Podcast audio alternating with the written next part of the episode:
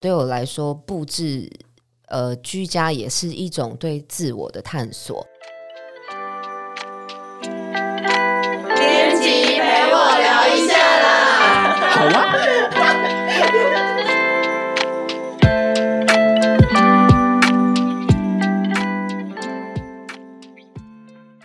本期节目由迷成品 Podcast 和三彩文化共同合作播出。嗨，大家好，我是 Spring。今天编辑陪我聊一下是特别企划哦，是我们找来了五月份的新书，邀请了陈设美好的生活作者，同时也是七仙陈列设计事务所的创办人 Sophie，跟我们打个招呼。Hello，大家好。其实我们不叫 Sophie 啦，哈，不然仙女啦。仙女打个招呼。大家好，我是七仙陈设的 Sandu Sophie。好，仙女好。我们在其实，在邀请陈设的作者之前呢，我们对这一集的主题有左思右想了很久。因为呢，毕竟陈设是非常视觉的响应，对我来讲，那我们怎么样透过 podcast 来做介绍？我们应该要怎么 讲这一集呢？所以，我们最后呢，这个题目的方向，我们就希望透过作者的眼睛跟手来感受一下，怎么样培养自己平常日常就可以做到一点点的，只要有 Sophie 一点点的美感就好了啦。我们今天要多多问他一下，那我们请 Sophie 来聊一下，你怎么 就一开始怎么接触到陈设，然后你怎么找到乐趣的？哦，诶，谢谢 Spring。那我先来跟大家讲一下我，我们今天要如何透过聊天的内容来介绍陈设。那我会用一些例子来做比较，让大家可以至少能够分辨陈列设计呢它整体的这个意思或或它的涵养。那我们刚刚提到，呃，Spring 问我说是什么时候开始接触陈设的？其实我相信每个人在日常生活中都早就已经。呃，布满了陈设在你的周边，比如说你今天选择了一个床单，然后你选择你的床头柜，你床头柜上摆的东西，其实我对我来说，这个就就已经带入了陈设摆设的这个方式，只是我们太自然了，所以我们没有发觉。那那我自己本身是一个很喜欢腻在家里的人，嗯那我我可以溯源到最早，可能就是我高中时期吧。那个时候我考上了复兴商工。那我很常就是改变我房间的油漆颜色，因为改变房间油漆颜色，那个是一个对于一个高中的小女生来说是很可以，好像掌握的一个自自我的很大的变化，空间。那我尝试过，比如说鲜红色，然后深蓝色、绿色，然后桃红色，各种的配色，因为我很我很在意居住空间对我的感受，所以我我我从这些颜色中，我就是看到了很多的。的变化就是光仅仅是颜色而已。然后高中的时候，我也受到学长的影响，很喜欢去逛跳蚤市集。那跳蚤市集买回来的东西，你就会开始布置打点家里嘛，或你喜欢的东西会把它摆设起来。所以我觉得，如果真的是我从什么时候开始有意识的去布置房间的话，可能真的是年纪蛮少的。然后逐渐直到出社会，然后发觉自己对这方面还蛮有。因为手摸手摸手摸历 历经累月，我被邀请去做一个集团的顾问，开始我就真正觉得自己开始以兴趣为专业，然后以专业为生，这样好，我觉得在呃，我我就直接叫仙女了。耶。我觉得仙女在呃介绍自，应该是说在聊自己的怎么接触到陈设之前，我来我要先跟听众讲一下哦。就刚刚提到那个，我我就把那个作者的经历讲一下好了啦。呃，上面是有写二零二二永和七仙，七仙就是你现在的办公室、办公所，然后也是大家可以去喝喝茶的地方，可以这样说嘛？哈，对，它是七仙我们第二栋就是整栋的基地。那这栋基地跟第一栋基地的不同，就是它有对方对对外外开开放放的状态，这样。对，然后呃，这就入选了文化部司有建筑再生计划的社区型陈设图书所。好，那二零二一中正这个中正期间也有啦，哦，就是是台北市的都更处老屋新用空间再生实验行动。那呃，大家可能我觉得一般人有印象，可能包含那个学学设计师交流之夜讲座邀请，还有绿藤生机的高雄限定店的陈设执行等等，一直到呃一九年二零一九年的好好就是线上课程，大家如果上网搜寻一下，应该就可以看到了。那我觉得在这些呃，应该是说你出社会之后做的很多案子里面，呃，我我自己感觉到是那个，其实书里面有一开始就先破题讲到，我应该算是台湾的陈设史嘛，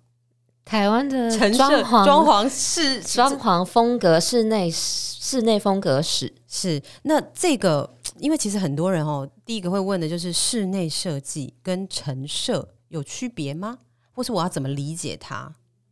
你你会怎么去定义他们的差别，或是有相同不同之处？我觉得其实有一个呃一个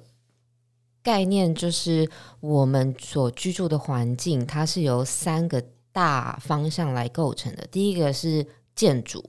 建筑就是我们盖了一栋房子起来，它有基本的砖啊、水泥啊、钢筋啊这些材料。那建筑师盖完建筑之后，它不一定会符合人的生活需求。那这个时候呢，我们就会有所谓的室内设计来顾虑，比如说通风、阳光，然后湿度这些呃，然后动线这些便于人们生活的空间再改造。那这个部分呢，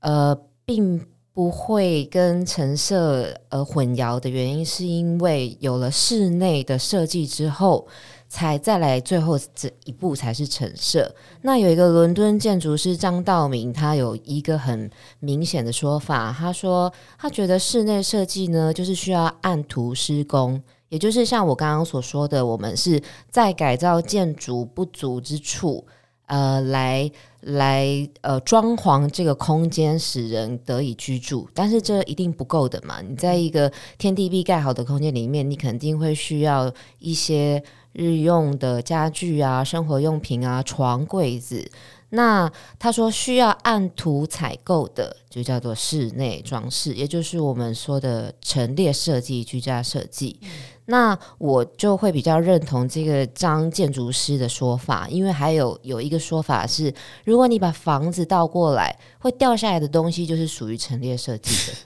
那我心里面以前觉得，哦，这个说法很正确啊，但是后来我有考虑到，我们也会去。painting 墙壁的颜色，我们也会去考虑地面的材料。那这个是这个盒子掉不下来了，掉不下来的。所以我我我反而就是比较认同，我们是有建筑，然后建筑修改成室内，室内最后布置陈设这三环来打造完整的居家空间，也是一个完整的步骤。嗯，我我刚刚在你提到说高中那个时期重新漆墙壁，是我想到那时候你。应该是说，除了漆墙壁或是更换墙壁颜色之外，你有其他的物件会跟着一起动吗？当年，当年我最喜欢做的就是把一模一样的家具，因为你一个高中生，你不可能拥有非常多套的桌椅，我就是会喜欢把同一套桌椅，然后利用不同的摆法。嗯，然后就会哎，你会发现床可以这样移，我的自己床一个单人床就是不知道移了多少个位置，每个位置我都会去试，然后呃桌椅我也会跟着这样子布置，所以到现在我有时候用家具，我就不会太在意家具的名称，比如说它是书柜，那我可能也会把它当展示柜，比如说柜子我都不一定靠墙，我可能会摆在正中间，让它变成一个。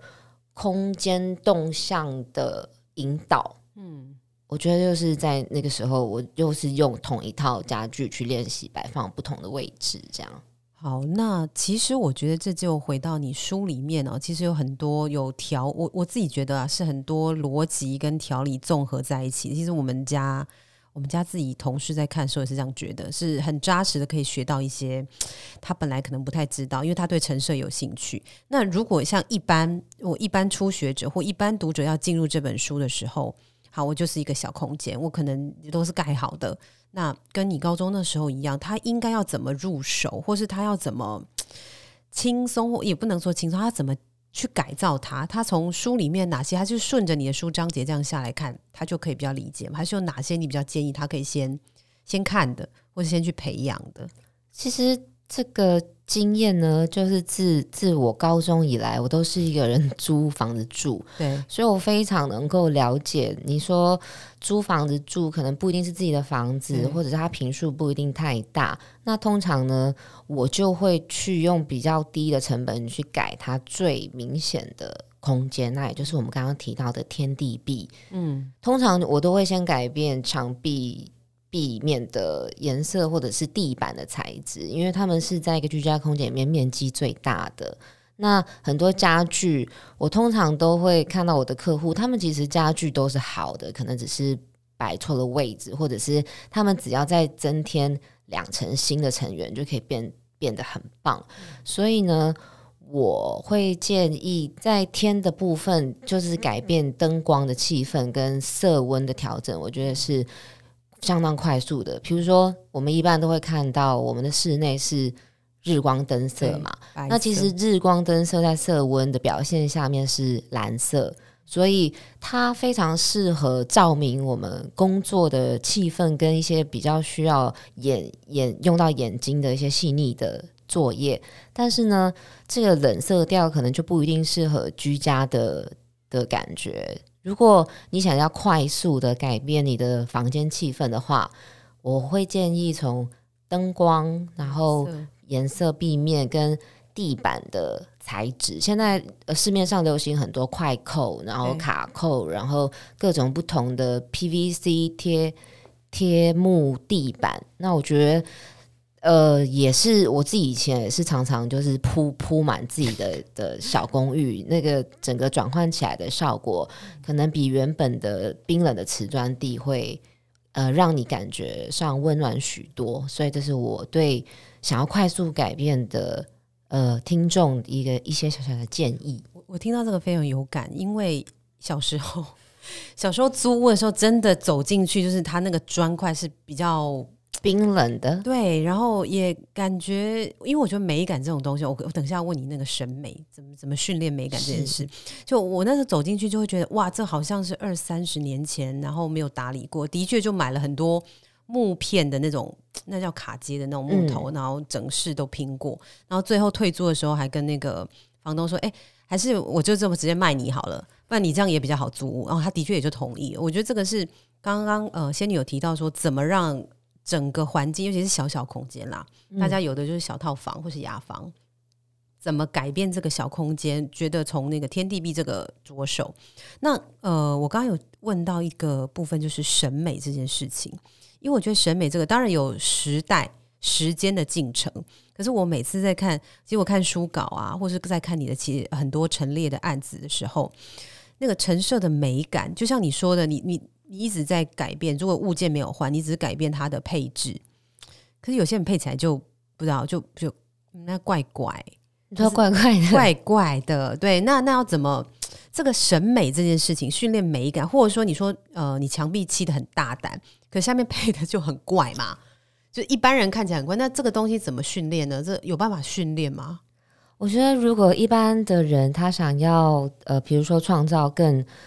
更舒适的居家美感的话，第一个我会就像书里面讲的，我觉得有个人的喜好、个人的喜欢、个人的偏向这件事情很重要。因为我曾经有个客户，他就是来找我想要布置他的新家，那我就问说：“你平常有什么？”喜欢的风格吗？他就说没有诶、我觉得每种风格都很棒。然后你就会继续深入问说，你有你有呃喜欢的呃，比如说呃家具啊，或者是你的你的生活方式，然后你就会发现他真的是什么都好诶、对，这个时候就就会让我们觉得比较会无从下手，因为比较没有线索。对我来说，布置呃居家也是一种对自我的探索，因为你选择的所有的每一样用品，其实就代表了你自己的本身嘛。你今天如果选择了你很喜欢 Hello Kitty，你想要呃房间里面可以布置它们又显得很可爱，或者是你喜欢公仔，你喜欢一些古典的风格，你喜欢现代的风格，那所有的来自于都是你的喜好。那我觉得首先有喜好。然后有接触的物件，就是你必须要走出去，你可能要多观察身边的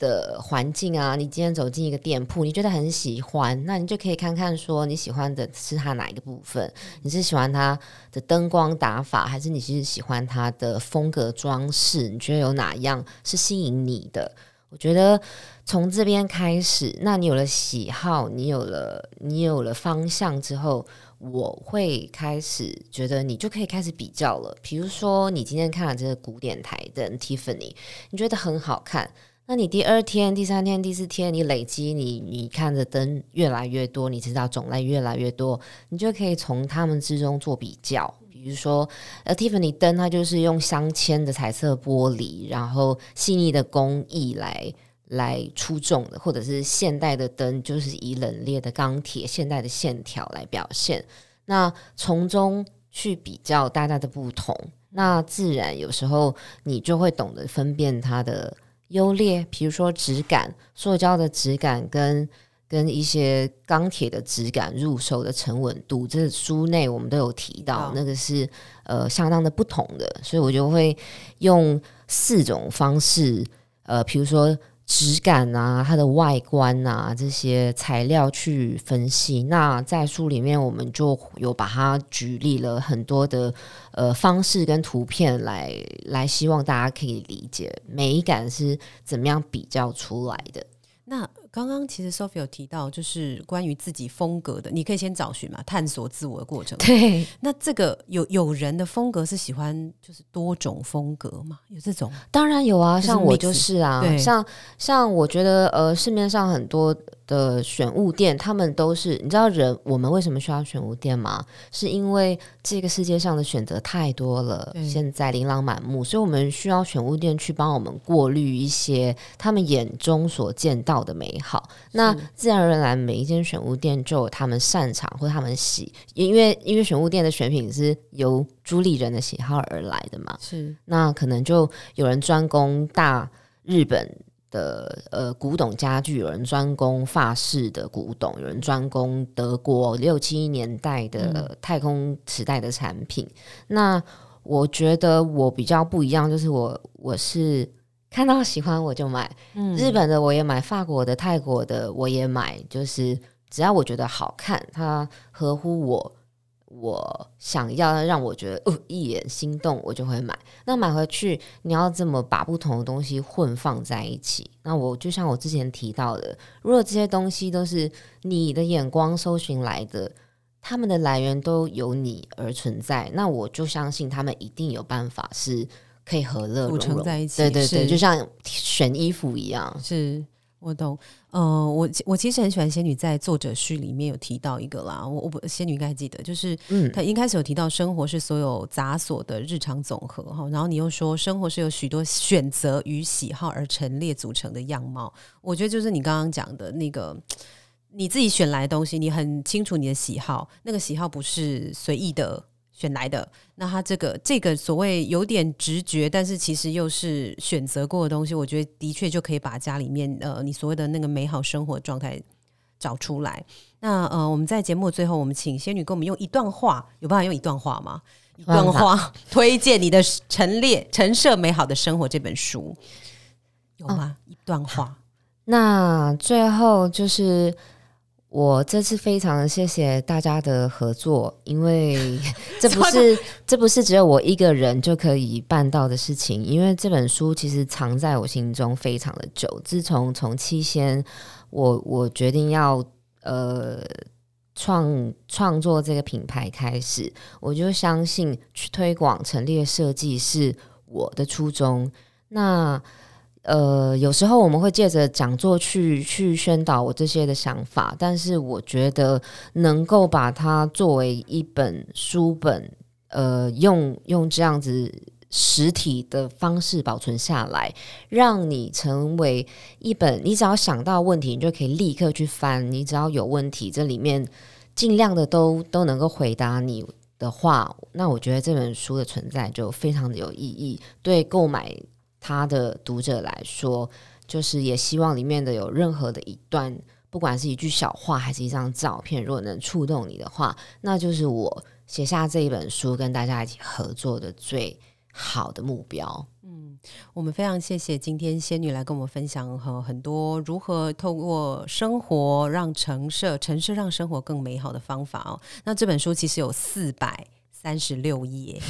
非常的厚，所以大家真的可以随时，它不是让你一次看完的，而是你有想要查找或是你慢慢学习，都可以从这本书里面找到更多城市而更美好的方法。那呃，我们今天节目呢就到这边结束。那想了解更多陈设美好的生活新书内容，可以点击本集的节目资讯栏。我们也会把 Sophie 仙女的 IG 账号放上，希望所有听众听完本集节目后呢，也能上账号一览刚刚所提到的这种种画面哦。欢迎留言与我们分享你对陈设的看法。本集节目由迷成品 Podcast 和三彩文化共同合作播出。编辑陪我聊一下，我们下周见。